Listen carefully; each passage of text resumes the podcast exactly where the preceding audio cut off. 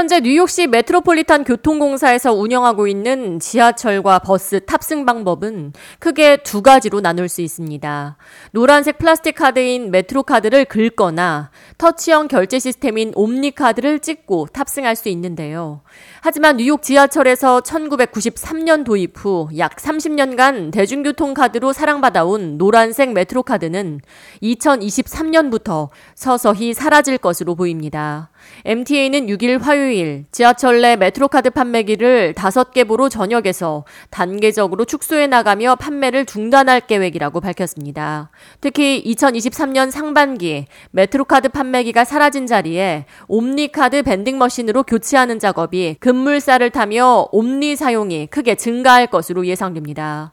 아직까지 어느 지하철역에서 먼저 교체 작업을 시작할지에 대한 구체적인 일정은 나오지 않은 상황입니다. 현재 뉴욕시 대중교통 시스템 내에는 총 2,317개의 메트로카드 판매기가 설치돼 있습니다. MTA 측은 메트로카드 판매를 완전히 중단하기 전까지는 메트로카드를 긁고 탑승하는 기존의 방식이 계속 유지될 것이라고 전했습니다. 하지만 옴니 사용의 활성화를 적극적으로 추진하면서 메트로카드 판매는 현저히 축소되고 결국 사라질 것으로 보입니다.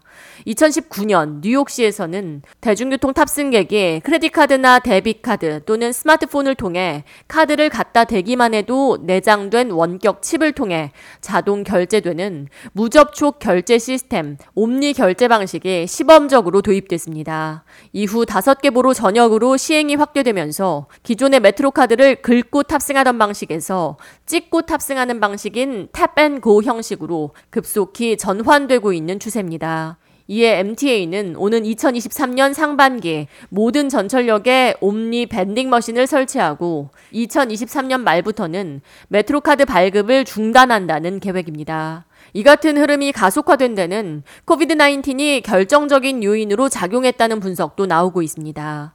신종 코로나 바이러스 감염증으로 인해 현금을 손으로 전달하는 방식을 꺼리는 이용객들이 늘어나면서 접촉을 피하는 언택트 움직임이 가팔라졌기 때문입니다.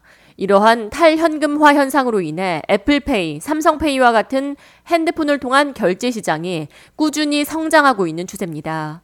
옴니 시스템처럼 찍고 탑승하는 결제 시스템은 이미 한국에서는 약 10년 전부터 상용화됐습니다. 옴니 교통카드 구입 비용은 5달러로 온라인을 통해 account를 개설한 뒤 debit 또는 credit card로 금액을 충전해 사용할 수 있습니다. 또 전철역에 설치된 옴니 카드 밴딩 머신을 통해서도 금액을 충전해 사용할 수 있습니다. 옴니 현금 재충전은 지하철역뿐만 아니라 CVS, 월그린스, 세븐일레븐 등에서도 가능하며 옴니 활성화로 인한 모바일 디지털 결제 시장도 빠르게 발전할 전망입니다. K-Radio 이하입니다.